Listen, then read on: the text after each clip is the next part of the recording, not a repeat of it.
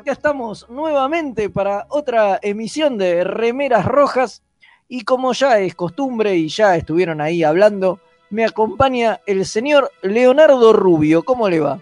¿Cómo le va, capitán designado acá acompañándolo este, firme, firme, luchando contra el frío acá, por lo menos en, en la Argentina, Buenos Aires, pero abrigaditos y presentes? Ah, no sé, como yo vivo en el primer mundo, acá es verano. Claro, usted porque por eso está desnudo. Claro. Siendo Claro, fan de Star supuesto. Trek, siendo fan Por- de Star Trek, ¿el primer mundo es el que está más cerca del sol? Claro, exactamente, Claro. por supuesto, ese es el primer mundo. Ustedes viven en el- son, son todos tercermundistas porque viven en la Tierra. La Tierra, No, no, no, que es el tercer O planeta, el- claro. O el primer mundo es el que donde están este, el Batman Superman de Tierra 1 y el segundo mundo donde está el Superman viejo, el, el primer Batman que apareció cronológicamente. Claro. ¿No? ¿No es así? El problema, el También, problema es, el, el también. problema es Tierra X.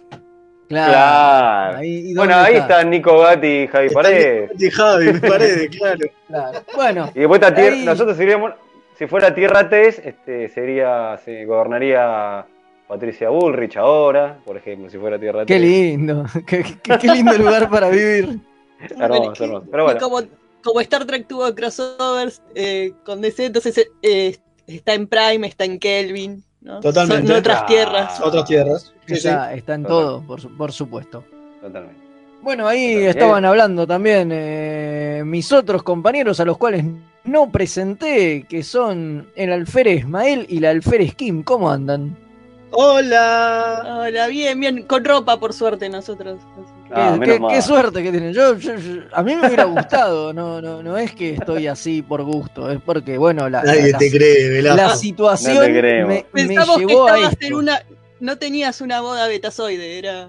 No, no, no, no, no, no. Estoy, estoy listo, Para- estoy, estoy como para ir a una boda. Pasa que le debe haber quedado el, Tazoide. pi- el pijama ese antiguo que se usaba antes, eh, pero rojo tiene Fede, ¿viste? Eso que es todo el cuerpo enterizo y que se baja, como el que usaban la familia Ingal, ¿vio? ¿Usted qué dice? ¿El uniforme moderno. de la primera temporada de TNG? También, también, eso es más moderno, Claro. pero bueno, yo me El imaginaba algo uniforme más. igual. El Bueno, uniforme de Morgan. y hoy- y hoy, ausente con aviso, está el Comodoro Gonzalo Ruiz y nos está operando en su lugar el almirante Pablo. No, Hola, tremendo, jefe. Buenas, Hay que ¿cómo va? ¿Todo portarse bien? bien, ¿eh? Mal día elegí para olvidarme los pantalones. No Pero esperaba bueno, es verte lo en que hay. bolas. Claro. Así que bueno, hoy tenemos un programón como ya Mentira. los tenemos acostumbrados. ¿Y qué tenemos en el día de hoy? No sé, cualquiera, el que me quiera Bueno, contar arranco, me cuenta. arranco yo, arranco yo. Seguimos Dele, con la dele. temática del capítulo de la semana y estamos en el mes de Zarek, la temática llamada Grande Pa o, no, Pa- o- o Padre Loco. En este, eh, hoy sí aplica, ¿eh? Papá por Papá siempre por también era. Hoy sí aplicaría eh, Papá se Papá volvió se loco. volvió loco. Claro, hoy Lo diría, lo diría Spock porque el capítulo que nos toca hoy es uno de TNG y como esas fotos vergonzosas que, en las cuales yo participé, que me estoy emocionando con la música clásica, el capítulo de hoy tiene que ver porque es Sarek. Importante capítulo. el último, el último, con este cerramos la, la, La temática, la temática de, de- de este mes. Nos queda como un, un epílogo la semana que Esa. viene que vamos a tener un, un especial dedicado a una de las películas, pero, Sí, sí. pero ya oficialmente la temática queda hoy cerrada con, con, este, con este capítulo. ¿Y, y qué más tenemos para hoy? Y aparte de eso, tenemos- Kim. Bueno, no, lo digo yo. Te, te cae. Eh. Bueno, decilo vos. Lo digo yo, lo digo yo. Hoy tenemos un viaje que no fue una de esas historias que al final nunca vieron la, la luz, porque a algunos se le prendió la lamparita y dijo, esto va a ser una porquería. Bueno, en este caso hubiese estado re bueno que hubiese aparecido. Pero no fue, no dio. Un- na- nadie puso la platita como para que salga. Así que bueno, eso. Vamos a hablar de una serie que al final no funcionó y nunca vio la luz. Y nunca nadie la vio. Exactamente. Bueno, todo eso y algunas boludeces más que van a ir pasando a lo largo de esta hora que tenemos por delante harán el, el programa de hoy. Así que bueno, nada, yo le voy a pedir al, al almirante que vaya mandando la, la presentación, así no nos putean y de paso me puedo poner unos pantalones y empezamos. Póngaselo, por favor.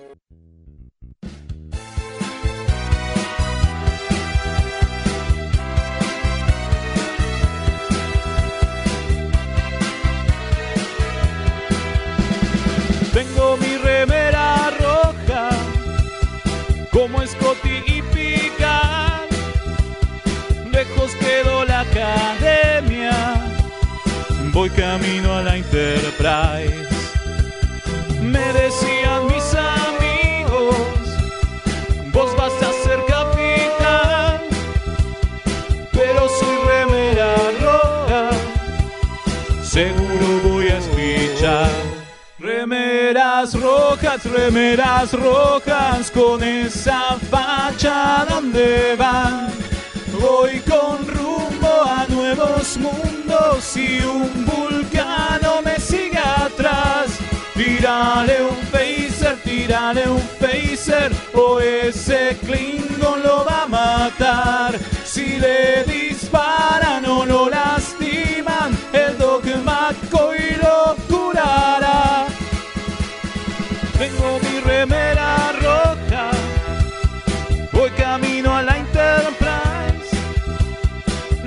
Es peligrosa, ya me empieza a no gustar. No, no, no, no, no, no. Al final me dio cagazo.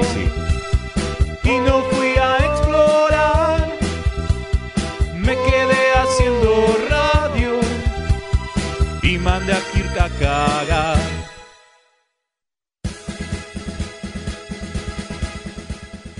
Y ya estamos de regreso y ahora sí podemos darle inicio oficialmente al programa. ¿Qué es darle inicio oficialmente al programa? Es decir, las mismas pelotudeces de siempre, pero de manera oficial.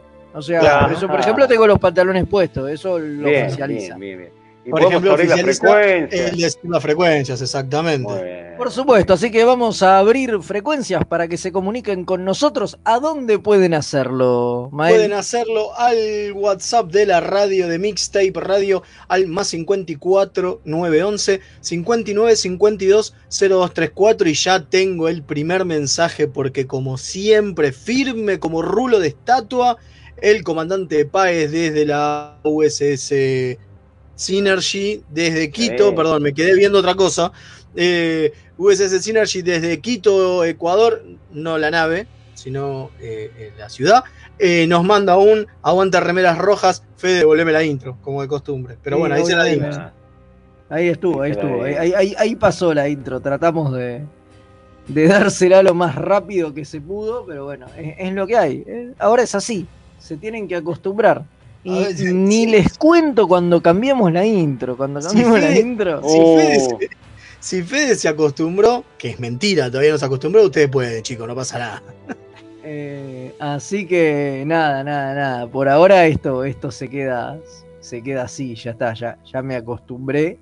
Así que por ahora Nos se, mal se tiene acostumbramos. que quedar así. Pero bueno, hoy, más allá de- del programa que tenemos, tenemos algunas noticias. Sí, sí, sí, Parece, hubo movimiento. parece que nosotros eh, lo pedimos y lo hicieron por nosotros. No tanto nos quejamos de que no había muñequitos, que últimamente las noticias relacionadas con muñequitos nos sobran. Explotó. Sí, es que vieron, sí. nuestro, vieron nuestro especial sobre muñecos donde nos quejábamos por 80 minutos eh, sobre la falta de muñecos nuevos y dijeron, ah, bueno, si estos pibes quieren muñecos, vamos a darle. Y nos Totalmente. Entonces, ¿qué, qué tenemos? Leo, vos, que seguramente vos sos nuestro muñecólogo, sos el, el especialista en muñecos. Eso porque, lo, eso porque lo viste y lo desviste y lo viste y lo desviste. Cuidar Exactamente. que-. Bueno, Bueno, una- ¿Para qué son los de tamaño persona normal que tenés en casa, Leo? ¿Cómo? No, eso no se puede decir. Pero bueno, o, o después se los cuento, si no hacemos un Es un, es un maniquí que Claro, es un maniquí que tengo de, de, de Frakes, pero bueno, por favor, ¿no? Este, pues, un día hacemos este, Revelas Rojas Nights y hablamos de esas cosas. Y ahí lo hablamos, claro, dale, ahí está. Hay que hacer un especial, claro, sí, sí, Revelas Rojas Nights. Y bueno, eh, bueno, hablamos mucho en ese especial dedicado a los muñecos, igual este, los invitamos a, a que lo escuchen, que está subido en todo, por todos lados, en las redes podcasteras y demás.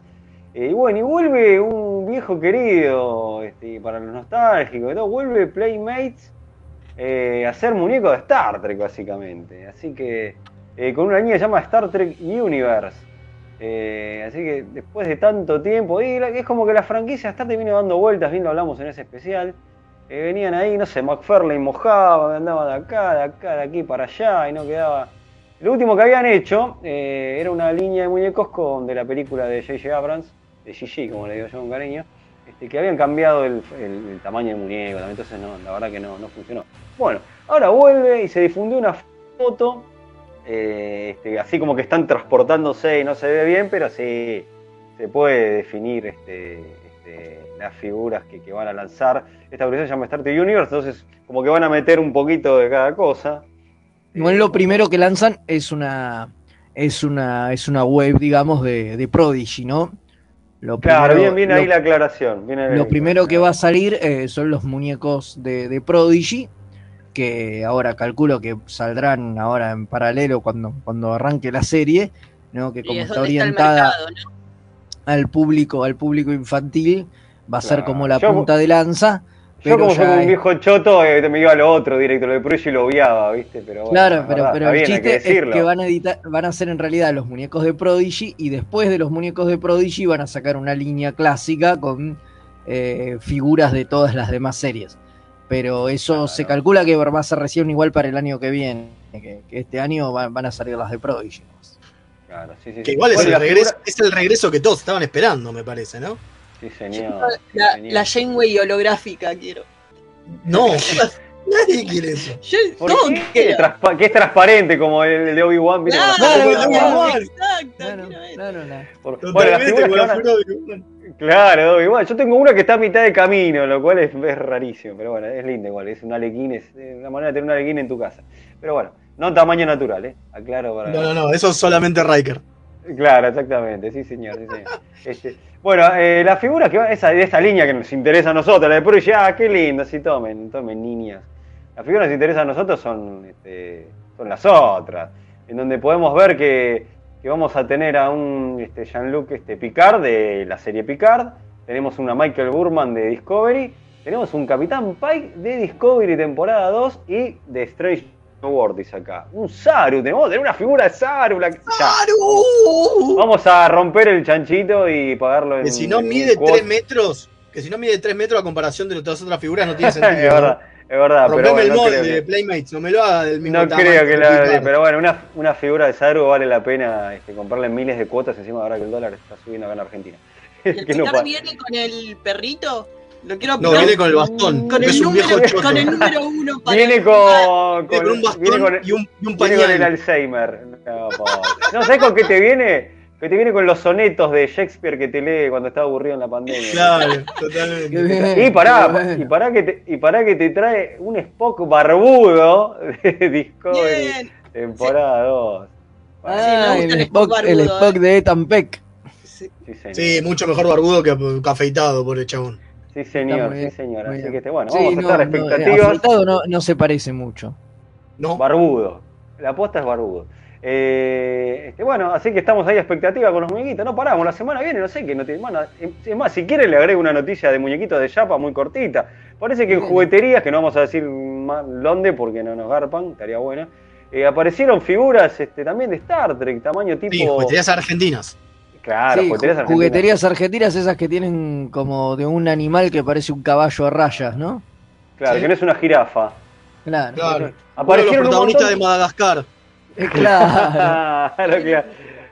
Aparecieron entre otros tipos de figuras que nos hacen acordar a, la- a las antiguas figuras, ¿no? De Trek. que- son las de Migo. Son las. Claro. Claro. Exactamente, y ah, pudimos ver un Gorn, un Kirk y un Spock. Y el Spock está El Gorn tremendo. está buenísimo, dice que brilla en la oscuridad. Yo quiero el otro. No, me vuelvo loco. Pero siete lucardas me dijeron que cuestan. se ¿quién rumorea por los barrios. No, no, no, no se rumorea. Un poquito, un No se poquito rumorea, mucho. ¿eh? La Velasco, como- que dice ahí abajo. 700, Ay, cómo no- cómo Vamos a nos duele esperar vivir- a los saldos, me parece. No, no. ¿Cómo nos duele vivir en Tierra 3, boludo? Excede el presupuesto del alférez promedio eso. Sí, totalmente. Y bueno, ni- Che, pero hay no habrá otra una hora- noticia, ¿no? No, hay- no habrá una hora 12, viejo. Bueno, sí, hablemos de otra cosa más importante. Pero hay otra noticia. Sí, eh, bueno, se vienen los premios Emmys y Star Trek tiene cinco nominaciones. Eh, tristemente son las clásicas nominaciones que les dan a la ciencia ficción, ¿no? Efectos Tenemos, especiales. eh, maquillaje, eh, maquillaje normal, maquillaje de prostéticos, eh, edición de sonido, eh, efectos especiales, obviamente. Esos son todos para Discovery. Y Lower Decks se lleva también edición de sonido para comedia. Bueno, Es triste porque la verdad que me parece que da para otra clase de premios la ciencia ficción ya, no, es- no son las épocas viejas déjese que... de joder, ya está. Aparte, aparte, Picard es un drama de un viejo que se caga encima, así que. Claro, ¿dónde está mejor, eh, mejor guion, mejor actuación, loco? Lo tenemos al Jean-Luc, loco. Vamos. Sí, Haciendo de viejo que, que se cague encima. no importa. Bueno, y, Yo quiero un Emmy para Sir Patrick. Perdón. y Ya. después la, la última noticia que tenemos es la de Matt Jackman, ¿no? Que, Sí, se ya está, ya se sabe. que va a dirigir la próxima película de Star Trek. Todavía no se entiende muy bien cuál es. Digo, hay No se sabe mu- mucho más estoy- que, que tenemos director, punto, ya está. Y Yo estoy muy mareado con el tema de las noticias, ¿eh?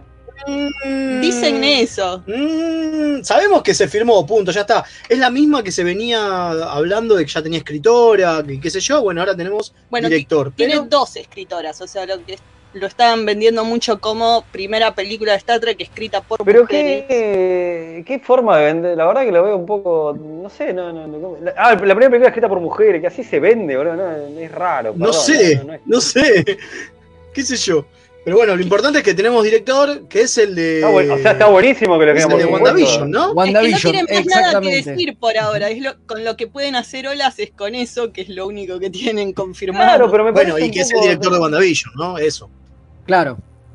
Es el director de Claro, sí, sí, sí, sí, sí. Y bueno, qué sé yo, Así que bueno, nada, habrá que seguir esperando y ver cómo, cómo avanza este proyecto que todavía está en pañales, digamos, o sea, igual que Patrick. Claro. Eh, Pobre Patrick, ¿cómo le estamos dando? Así no, no. Le, le falta. Le, le Mirá que nos va a rebotar la, entre- la entrevista, Todavía Velasco, bastante. así Y no, hoy, no. hoy, hoy tenemos, hoy, hoy, hoy, con, con los- el capítulo que nos toca y todo, vamos a hablar mucho de Hablando pañales. de viejos en que, pañales. sí, sí, to- totalmente. totalmente.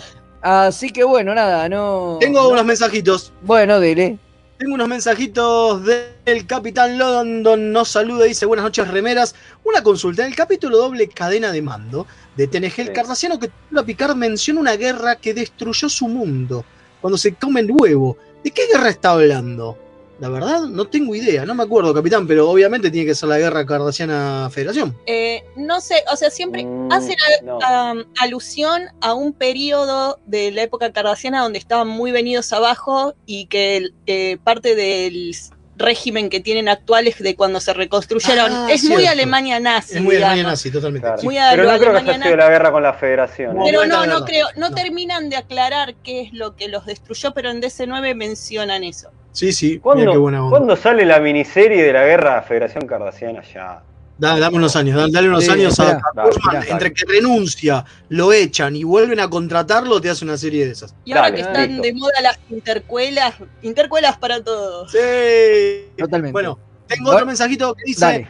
Hola remeras, soy Luciano, un abrazo grande desde Patagonia, Puerto Madryn, como siempre siguiéndolos. Hoy por fin me puse al día con los podcasts y los estoy escuchando en vivo. Perdón por todo esto que vamos a hacer, Sí, Luciano. qué horror, qué horror. Yo, yo, a mí me da mucha pena cuando la gente me dice eso por Perdón. ellos. Perdón, pena pena por ellos, obvio. Sí, claro. Eh, abrazo grande. Ah, y también tengo que mandar un abrazo grande a los chicos del grupo de Star Trek Argentina de Telegram que me lo pidieron y recordarles que también hay un canal eh, que se llama Remeras Rojas, todo junto, eh, Star Trek, en Telegram, donde pueden encontrar todos nuestros audios eh, atrasados. Así que también vayan ahí y... eh, Buenísimo. Es directamente un canal de Telegram donde puedes escuchar directamente todos los programas. Así que No, Vayan a estar subiendo locura. gracias, Bien, Diego, bien. por el laburo que te tomaste.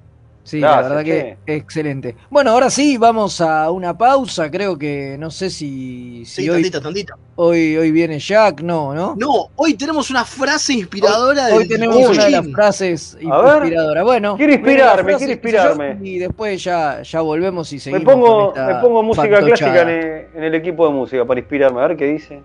Dale.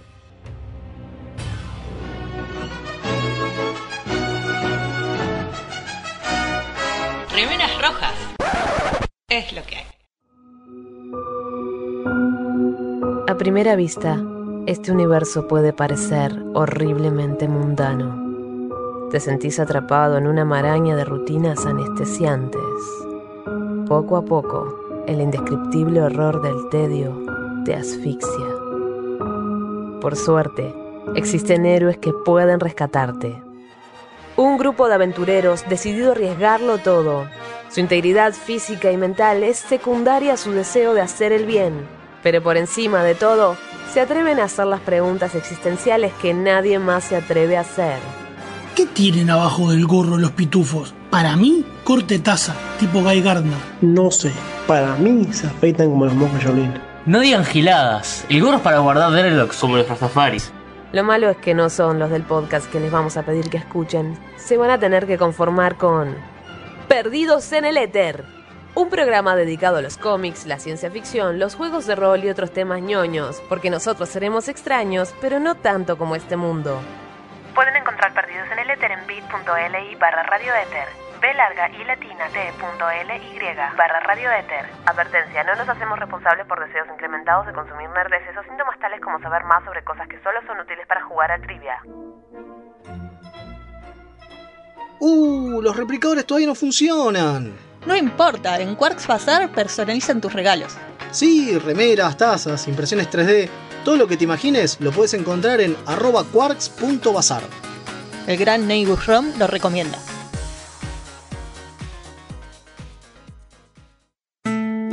Hola, soy Gerardo y los pibes de Remera Roja me dijeron que les recuerde que lo pueden seguir en Instagram, Facebook y Twitter, siempre buscando arroba Remera Roja, con al final. Así está bien, nene.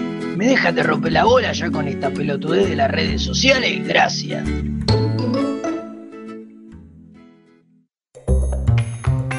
¿Tenés un paquete que entregar? ¿Tenés algún envío urgente que hacer? Contactá a Mensa Fleet. Hasta que no se invente el transportador, es el mejor servicio de mensajería. Búscalo en Instagram como arroba mensafleet. Se escribe Fleet con doble E.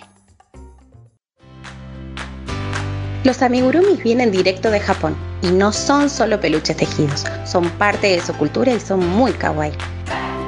Tené tu amigurumi personalizado de la mano de Hecho con Amor, de Mamá Manualidades. Búscanos en Instagram como amigurumis.mamamanualidades para ver todas nuestras creaciones. Nueve Paneles es un sitio dedicado a deconstruir la historieta. Reseñas, informes y podcast dedicados al medio. El podcast de nueve paneles. Hermandad condenada. 60 años después. Eventorama. Gen mutante. Distinguida competencia. Búscanos en 9paneles.com, también en Facebook e Instagram.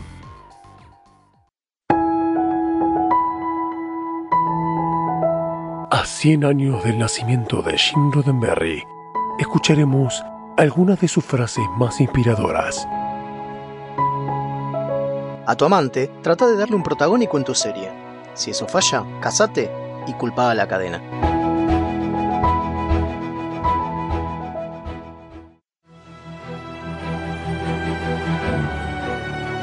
Los viajes que no fueron.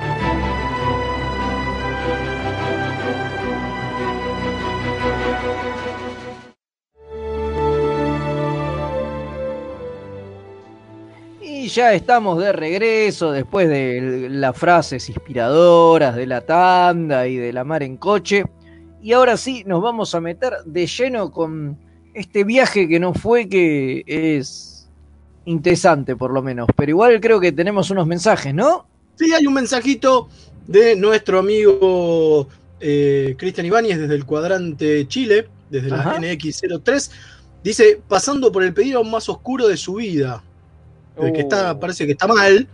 Y dice, sí, el final de temporada tiene que ser Kim consejera. No, no. Ya dijimos que no. Va a ser basta, médica. Basta, Creo que es chantaje emocional, nos dice que está Sí, deprimido. y- Claro.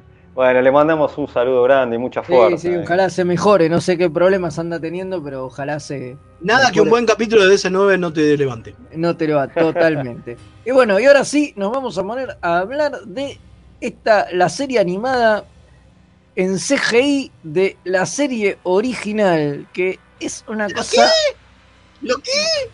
muy rara. Ustedes no sé si se acuerdan, porque posiblemente eran muy chicos, yo no había nacido, pero en 1994 hubo, hubo una serie que, que se llamaba Reboot, ¿no? Creada por una una compañía que era eh, Mainframe, si la memoria no, exactamente, no, Mainframe. no- no me, no me falla, Mainframe Entertainment. Como dije, yo no había nacido, entonces todo esto lo, lo investigué después. Y bueno, esta serie Reboot eh, fue una de las primeras eh, hechas en animación por computadora, en CGI, va, ahora, ahora ya, ya son todas así. Pero cuando... Pero Totalmente cuando- animada por computadora era la primera que se Claro, claro, pero cuando, cuando ustedes eran chicos, eh, no, la gente, los dibujos eran a mano y, y esto, y esto era como una, como una novedad. Eh, No solamente era una novedad, era horrible, pero nos parecía re adelantado en la época, pero una porquería. Sí, se veía como un videojuego, pero oh, asqueroso, o sea, era, era espantoso. Bueno, estos señores de, de Mainframe son también los responsables de Beast Wars, ¿no? Que Sí, también tenía banco, una ¿eh? onda parecida, que fue evolucionando con los años, pero también las primeras temporadas que son, Y contemporáneas a, a esta serie reboot son bastante toscas. Se veía un poco áspero visualmente por ser generoso, pero el, el tema que los guiones eran, pues, ahí estaba el fuerte. digamos. Aparte van mejorando muchísimo. No, la cuestión es que estos muchachos, en esta época, en estos años, mientras hacían Beast World y qué sé yo, se les ocurrió hacer una serie de Star Trek. Pero ¿Cómo? tenía una, una, una peculiaridad. ¿Cuál era esa peculiaridad? que, que no querían hacer una serie nueva, nueva de Star Trek. Querían utilizar la serie animada vieja, O sea, estamos hablando de Taz. incluso usar el sonido, o sea, agarrar las- los capítulos viejos de Taz, agarrar las voces de los capítulos viejos de Taz, que para los que recuerdan, eh, son las voces originales de los personajes, casi todos, del elenco original de TOS. Eh, y lo iban como a resquinear, le iban a animar toda de nuevo en CGI, pero usar los guiones un poco ayor, iban a tocar un poco los guiones donde lo pudieran arreglar y usar los diálogos y las voces viejas y hacer una serie nueva con eso. con la onda de reboot, ¿no? Con esa onda. Para que lo entiendan, es mucho. No sé cómo explicarlo, pero es como muy facetado todo, ¿no? Tipo, todas las caras tenían como facetas, eran todos polígonos extraños. Sí, bueno, igual claro, era, eh, se veía todo muy, No, muy, igual lo que, muy poligonal, pero... Sí, igual no tanto. Yo veo las imágenes que pusi- pusieron como muestras, que hicieron un par de renderizaciones. eh, estaba bastante bien, ¿eh? Bueno, sobre las renderizaciones, hay, un, hay, un- hay algo interesante. Los modelos que usaron para poder hacer el 3D eran muñecos de, play, de coso, de, Sí, de- eso es una locura. Es buenísimo. Eso es Agarraron una los muñecos de locura. Playmate y renderizaron 3D a partir de ahí. Está muy bueno. Y llegaron a hacer un, llegaron a hacer un tráiler que presentaron junto con, con la propuesta en, en Paramount. Y, y bueno, y la idea de ellos original era esa. Hay, hay una, hay un viejo amigo acá involucrado que es Dan Didio. No, ¿qué hace Dan Didio ahí? Dan Didio, Dan Didio era el representante, porque esta empresa Mainframe es una empresa inglesa. Y Dan Didio era, era el representante de ellos en Estados Unidos. Ese está metido en todas, ¿eh? Estaba metido en todo, estuvo laburando acá eh, bastante tiempo. Así que, bueno, nada, los tipos tenían esto, esta Se idea. llegaron a reunir con, con Roddenberry y con Michael Barrett en no, la casa. con Michelle Barrett, Roddenberry ya había Claro, muerto. Roddenberry ya había muerto. había se- partido. Bueno, pero- quizás la vieja lo tenía ahí en un. Claro, con- No, no, pero- estaba en espíritu. el viejo. Sí, sí, sí, Claro. eh, sa- sacó la urna. con- O quizás es peor, es como Evita, estaba ahí momificado el viejo. No, y ella se no, no no siempre, ¿no? No, yo creo que la urna, yo creo que la urna dice, bueno, acá va a opinar Jin y pone la urna arriba de la mesa. No, era un- Entonces ¿y quedan ¿qué, le parece que se- ¿Qué le parece que le parecería esta idea a Jean? Y Entonces ella quedan callados, encima de la urna y dice, a ver, déjame preguntarle. Muy fuerte. No podemos ser tan malos, por Dios. Eh, bueno, la cuestión es que el proyecto, ¿no? El problema que tenían estos muchachos en realidad es que eran hiperfans. Muy, muy, muy fans. Sí, sí, Trekis, Trekis posta. Sí, o Muy, sea, muy porque se fan. les ocurrió por eso, no es como que dijeron, uy, vamos a desempolvar esta serie vieja que nadie conoce. No, no, no. Y lo querían hacer como un proyecto personal de ellos en su tiempo libre y no tenían un mango para hacerlo. Por eso es que la idea era reciclar eh, TAS. Porque eso era barato. Era, bueno, está bien, nosotros en realidad lo único que podemos hacer es animarlo. Claro, es la parte de la es- animación 3D. Claro, es lo que a nosotros nos dedicamos, qué sé yo, lo laburamos en los ratos libres que nos deja Beast Wars y, Re- y Reboot, que son las series que nos dan plata, y, y lo vamos animando y lo vamos haciendo, y el resto total ya está hecho. O sea, hay que retocar un toque los guiones, qué sé yo, pero bueno, eso también lo, hacía, lo hacían ellos mismos, digo, porque era el equipo que también laburaba en, en- en Reboot y demás, digo. Sí, una de las cosas que los pasaba con los guiones, una de las cosas que pasaba con los guiones era que lo que decían era que lo iban a ayornar a, lo- a la- a la época, pero principalmente a, no la, a ver, a la narrativa de la época, pues pensamos que es 94 ya, y TAS Claro. es del 69. Sí, y como siempre mencionamos, es muy difícil de ver. Claro. Muy difícil de ver. Así que sí, iban a retocar un toquecín para que fueran más interesantes las historias. Para el público dar- darle de un ese poco- momento, digamos. Darle un poco más de, de dinamismo, calculo. Bueno, dicen que el problema vino de la mano de. De o sea, Dan estaba Didio. todo bien. Ah, eso no es Oh. DC. O sea, o sea, a, a Michelle Barr la idea le gustó. Paramount estaba de acuerdo. O Pero- CBS, no me acuerdo quiénes eran. Paramount, Eh, Paramount. Paramount. Eh, el problema fue Filmation. No. Parece que. Filmation se puso la gorra. Pará, que recordemos que es Filmation.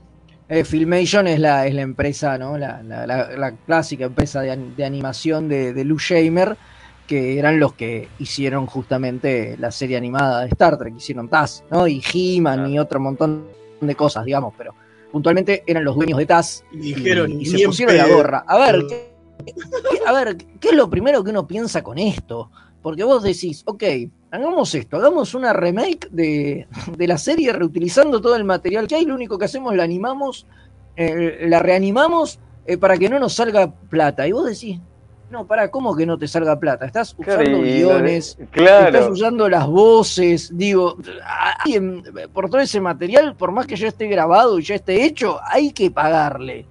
Ah, no Y- podés chorear tanto, maestro. Y, y bueno, me parece que eso es lo que estos pibes no calcularon o, o creyeron que por ahí era propiedad de Rode- todo era propiedad de o de Roddenberry o, o de Paramount y que Paramount podía disponer, tipo, bueno, sí, está bien, dale, haz lo que quieras porque es todo mío y se puede usar todo sin ningún problema, pero me parece que no es tan así. Que no era ¿eh? así.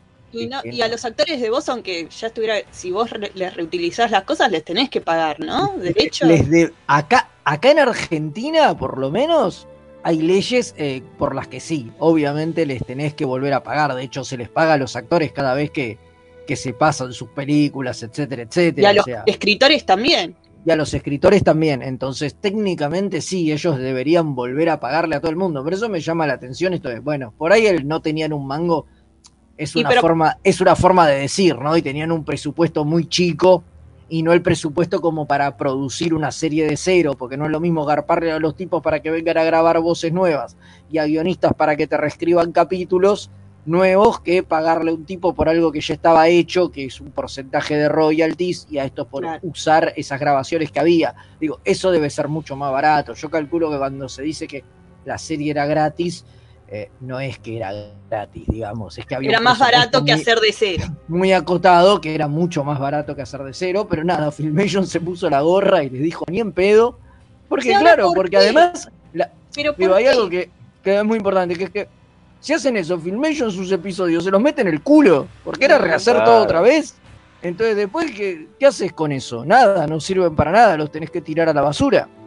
O Totalmente. quedan como una rareza animada en 2D y es bueno, si querés verlas como eran originalmente, digo, como cuando uno va y busca la, la versión de, de Star Wars de- del 77, viste, sin los efectos retocados, que digo, hoy ya Lo que está. pasa es hoy- que al público no que le iban a más. vender. Pero al público que le vas a ver el de vender el- la serie nueva de CGI no ve- va a ver jamás en la vida el viejo de Taz. Entonces, medio ridículo eso de no, no te doy porque me- Pero, y- pero es su, su producto, ¿ves si se pero, lo van a regalar? sí, pero no se lo iban a regalar. A ver, no se regala eso. Obviamente se, se va a partes de ganancia. Y bueno, pero claramente no, no les interesaba o, No la, les pro- interesó. o- No les o la- o la propuesta que o la propuesta que, que les hicieron no les cerraba, porque claramente estos tipos tenían muy poca plata, por lo que ellos plantean, tenían muy poca plata y la idea es que todo les saliera casi gratis y eso era, era la idea. Yo calculo que So- Son 22 episodios nada más, estás. Calculo que con eso los tipos plantea- plan- planeaban hacer una primera temporada y si eso después pegaba, seguir. después seguir y ya con todo material or- original y, y demás. Pero bueno, nada, no, no, no pasó. Pero a mí mm, esto me, me genera una cosa y digo, eso no se podría hacer ahora. Yo siempre lo Sí, digo y todo, todo el mundo me, me acusa de todo, pero yo lo haría con toda la serie original. Le, le sacás todo el audio, solo el audio, y la haces toda animada. Y justamente los acortás los capítulos que duren media hora, los haces mucho más dinámicos, les mejorás las peleas, las batallas, todo. Digo, para mí recontra funcionaría y se lo vendés al, al público que se engancha hoy que, que, que por ahí no te mira tos ni en pedo, ¿entendés? Da como para hacer un proyecto fan, ¿no? De algo así. ¿Eh? Eh, es, Sí, sí. es- es Pero no demasiado te deja. laburo.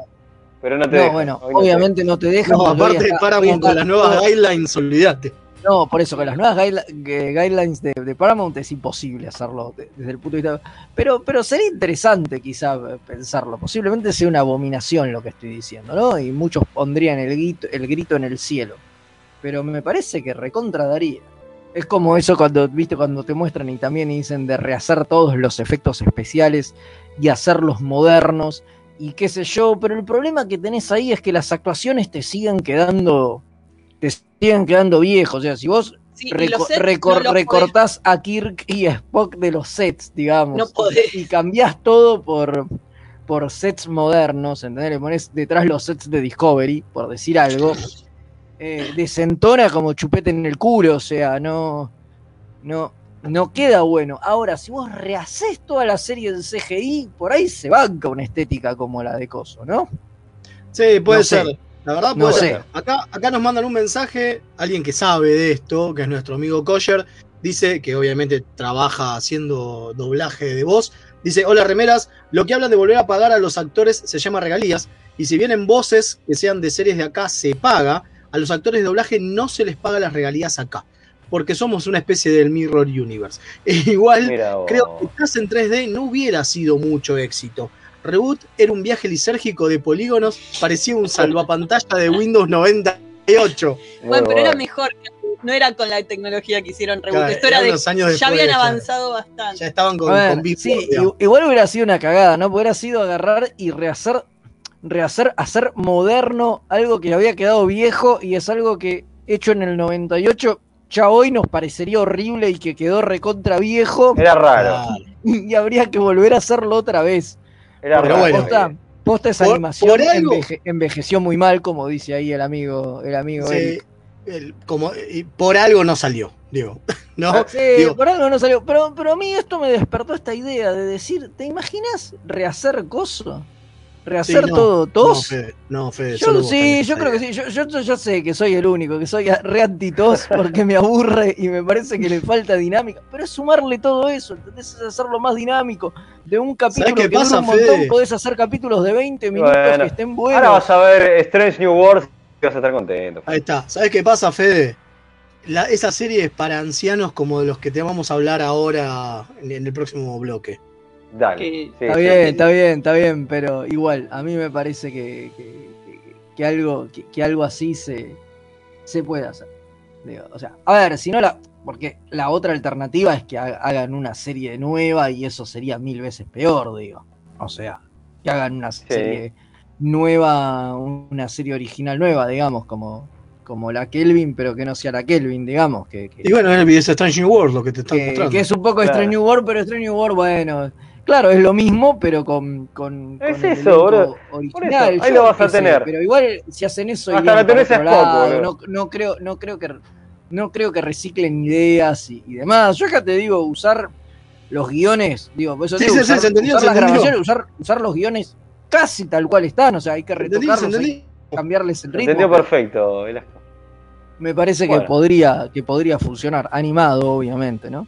Bueno, pero abuelo, creo la que ya tenemos que ir yendo a hablar la del otro, forma. Y abuelo. no llegamos a hablar sí, de sí, sí, abuelo. sí, sí, ya nos vamos a, a la, a la tanda y, y volvemos. Incluso lo haría con TNG, yo lo haría con todo. Yo, Usted- a mí Uy, me, me, me das cinco, mi- ah. cinco- cinco minutos y yo te cambio todo, te hago todo el universo animado y se va toda Qué la fuerte, qué fuerte. Así Bueno. Qué que- fuerte. Vámonos a la tanda, por favor. Bueno, Dale, listo, dale, nos dale. vamos a la Abuelo. tanda Y ya volvemos con Apáguenle, el capítulo la apáguenle, semana. sáquenle la pila al abuelo, por favor.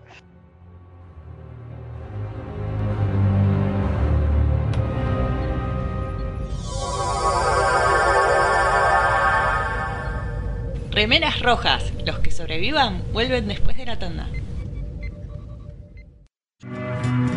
La orquídea negra de Madame Touleau. Un viaje radial al vértice de la circunferencia de la mente y los sentidos. Lunes, 22 horas por www.mixtaperadio.com.ar ¿Querés llenarte de guita como el comandante Ford? Publicita en mixtaperadio.com.ar Mamá, cortá el pistón a la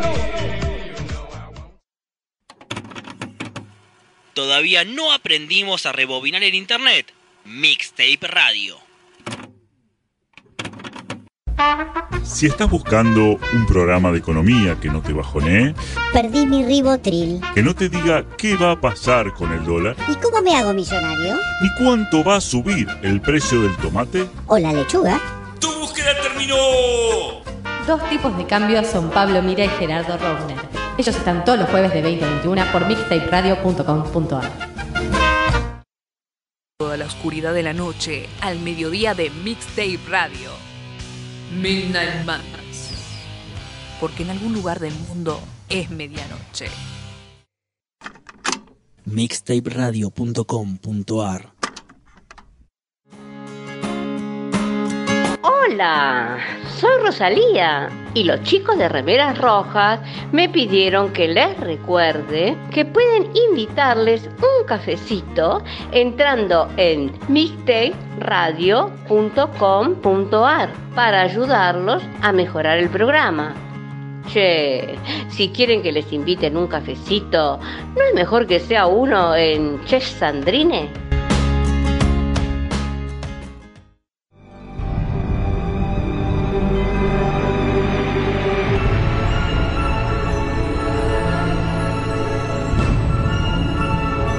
Capítulo de la semana.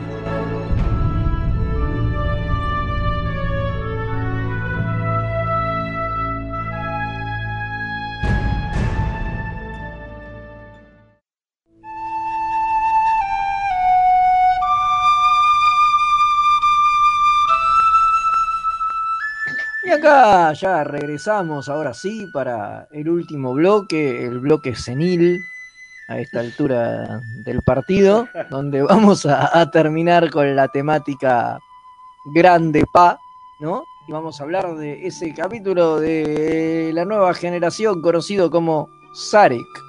Sí, sí, sí, totalmente. Es el episodio de la ter- eh, sí, tercera temporada, el número 23.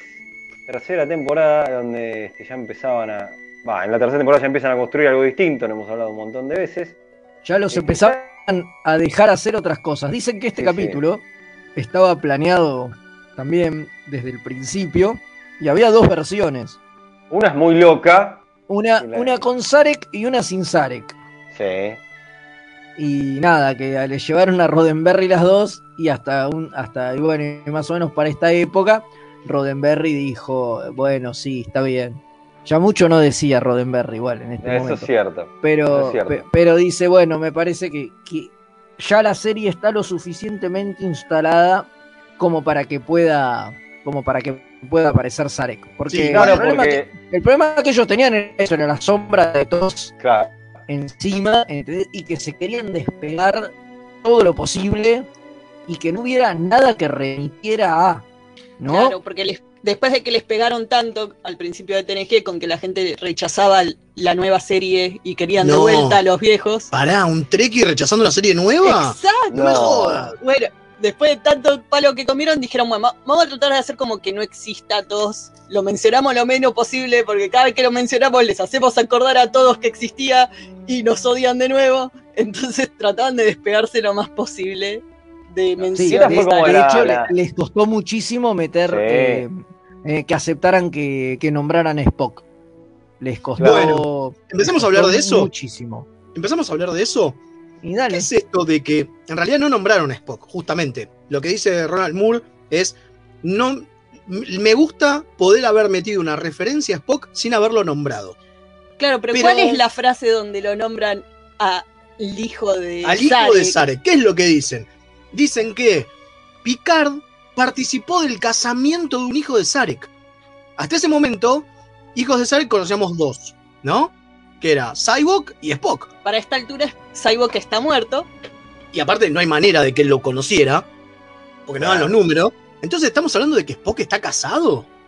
Claro, ¿cómo? puede O que hay otro hijo. Yo tengo la teoría del tercer hijo que tuvo con Perrin en estos 40 años. Epa.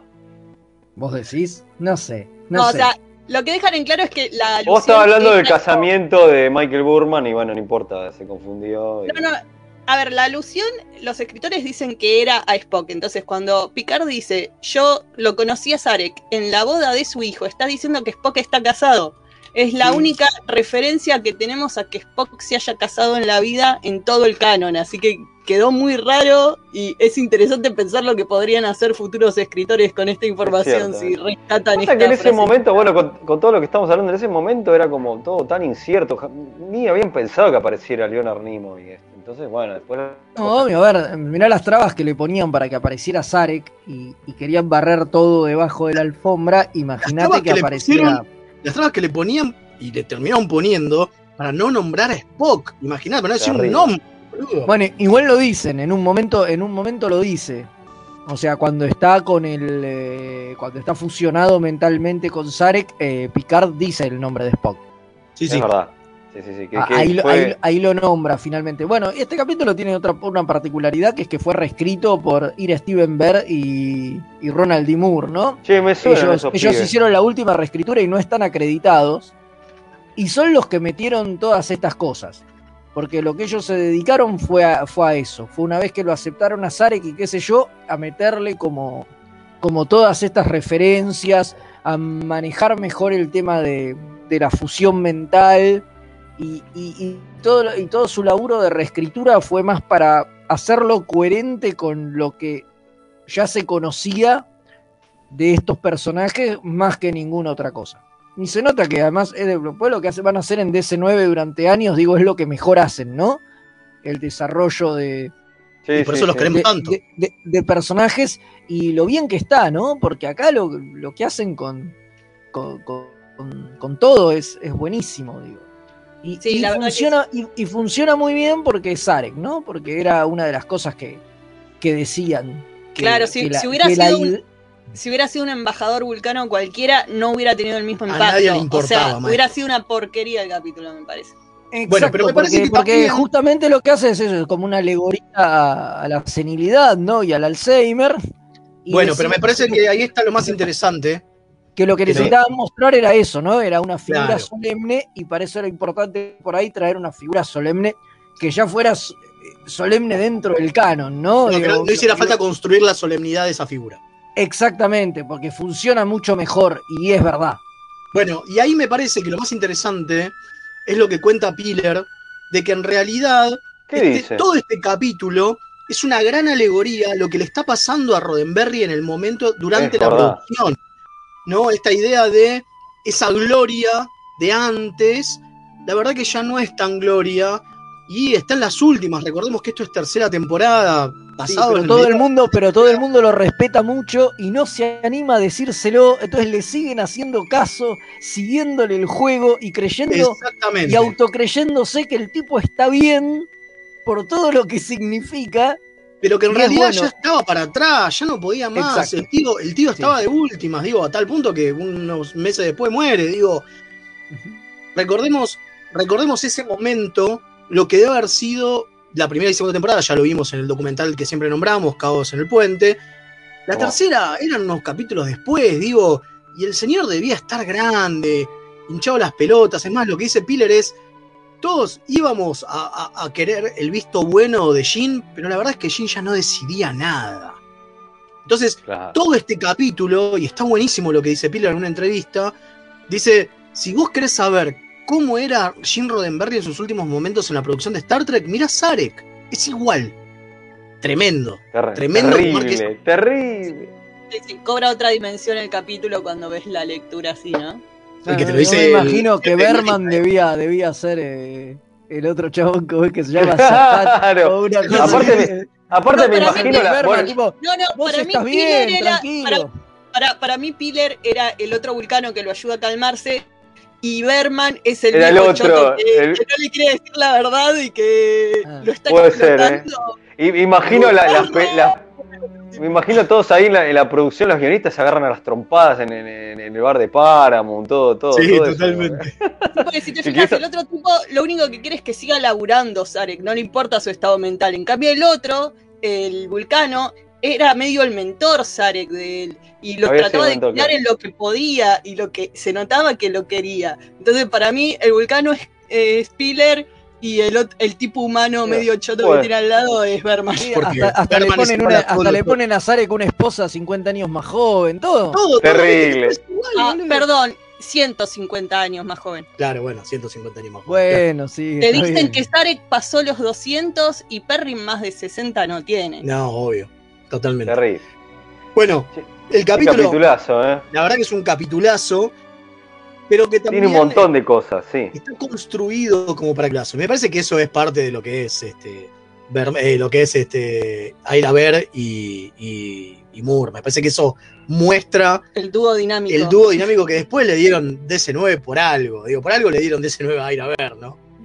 el desarrollo que hacen maravilloso con boludeces, digo, que es la magia de Aira Ver y Ronald D. Moore, que después en DC9 lo van a hacer todo el tiempo, pero por ejemplo, la pelea entre Wesley y Jordi, Ay, para mí es la mejor escena. O sea, más allá de. cara lo de Lía, Sí, eh, es que se enamora de una mina de- de- del holodeck y qué sé yo, eso es algo que en TNG no pasa nunca.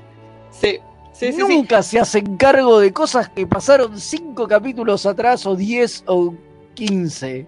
Digo, muy, muy pocas veces con cuentagotas esto. Y acá vienen ellos y lo hacen como lo más natural del mundo. Y me parece que está buenísimo. Y que, se- y que si ellos se hubieran hecho cargo de TNG, TNG sería mil veces mejor y sería otra cosa.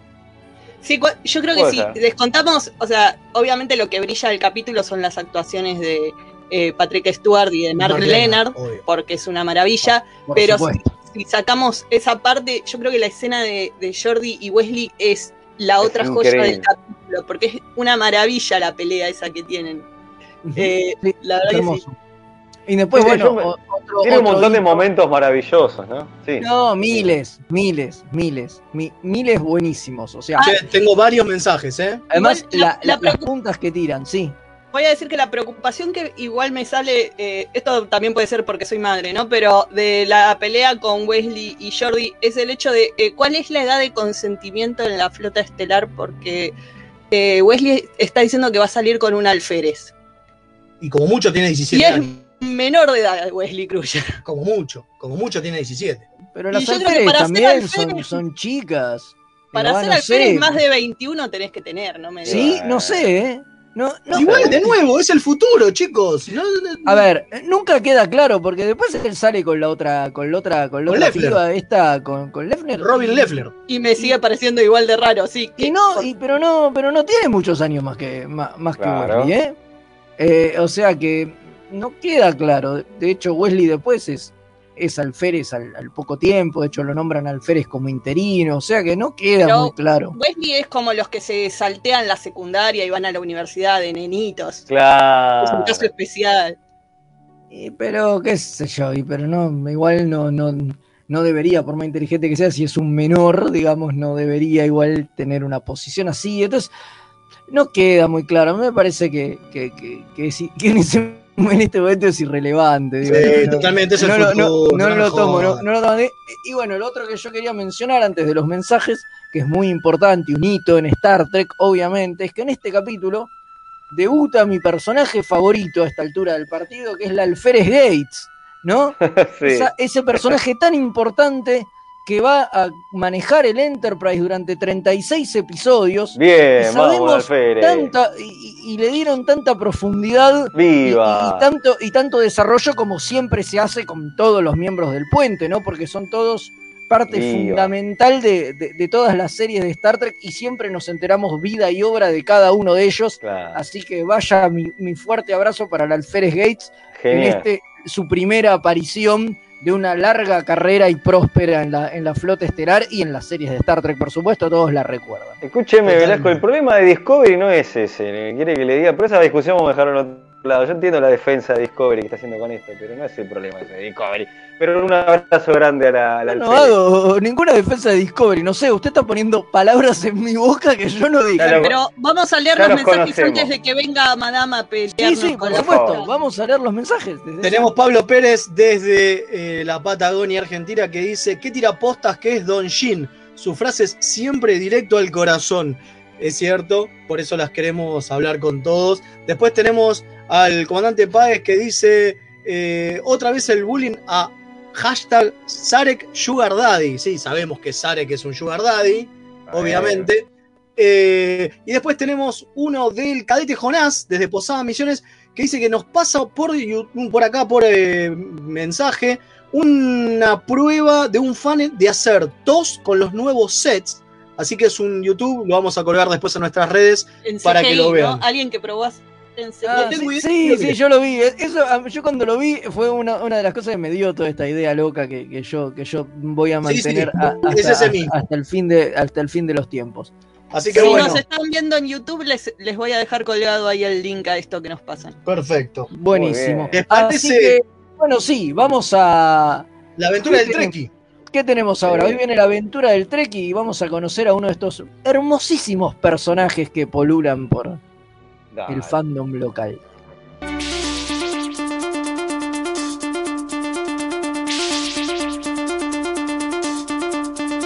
Mixtape Radio presenta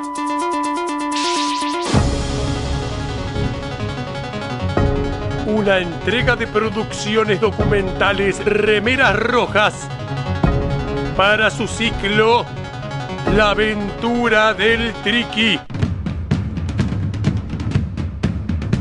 Un programa para analizar en familia, abriendo el diálogo sobre los misterios de la vida y la naturaleza.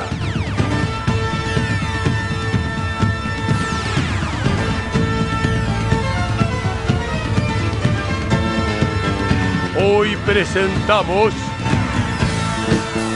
Cristian, el Triqui Millennial.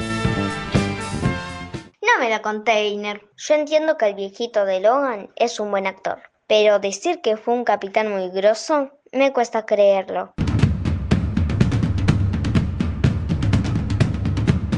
Esto fue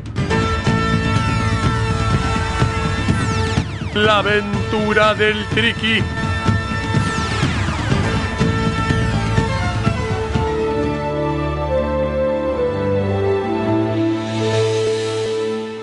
Bueno, ahora sí, ya volvimos para dar cierre a esta edición pero hay- hay que del hacer día de la fecha. Sí. Hay que hacer un importante anuncio, ¿no? ¿No es cierto? Sí, sí, hay que hacer un importante anuncio. Vuelven las fechas de Mixtape Radio. Vamos. Vuelve esta idea de querer festejar, festejar a full. Y una de las cosas que vamos a festejar es eh, el. Se me fue el día. 6 de agosto. Ahí está. El 6 de agosto vamos a estrenar nuestro nuevo estudio con bombos y platillos. Va a haber una fecha donde, obviamente respetando todos los protocolos, va a haber gente adentro, gente afuera y gente quizás en el segundo piso. Una bestialidad. Hermoso todo. Va a haber como de costumbre bandas, juegos de mesa, eh, va a haber algunos fichines, va a haber actividades. Así que eh, entren a mixtaperadio.com.ar o al Facebook de Mixtape Radio y ahí van a encontrar otra fantástica, fantástica fiesta de Mixtape Radio el 6 de agosto. Increíble, buenísimo. Espectacular, espectacular. Y además vamos a estar en Nerdomo. Y aparte, claro, y aparte este fin de semana, de 24 y 25, vamos a estar en Nerdomo 2021, que es el aniversario, el festejo de cumpleaños de Perdidos en el Éter. Porque Qué grande. cumple 18 pirulines y va a ser un evento a todo trapo. Obviamente Increíble. porque no sabían con qué rellenar y nos llamaron. Y nos llamaron, sí, vamos a estar ahí haciendo alguna payasada. Así Totalmente. que bueno, esto fue todo por hoy. Ya los dejamos con Madame, que está ahí golpeando, golpeando la puerta. Y hoy, hoy nos- me dijeron que hoy tiene un entrevistado de lujo. Ah, la pelota. Mire usted, mire usted. Sí, Sí, para sí, sí, recibirlo sí. con el traje de honor de etiqueta. Claro, Totalmente. sí, sí, un, un- un entrevistado de, de primer nivel. Me, me dijeron que, que- que- que hoy va a tener en, en su Bueno. programa. Así que nosotros nos quedarse, vamos ¿eh? y ya los dejamos ahí en compañía de, de Madame y, y todo lo que viene después. Exactamente. Bueno, chaucito. Será hasta la próxima. Chao, almirante.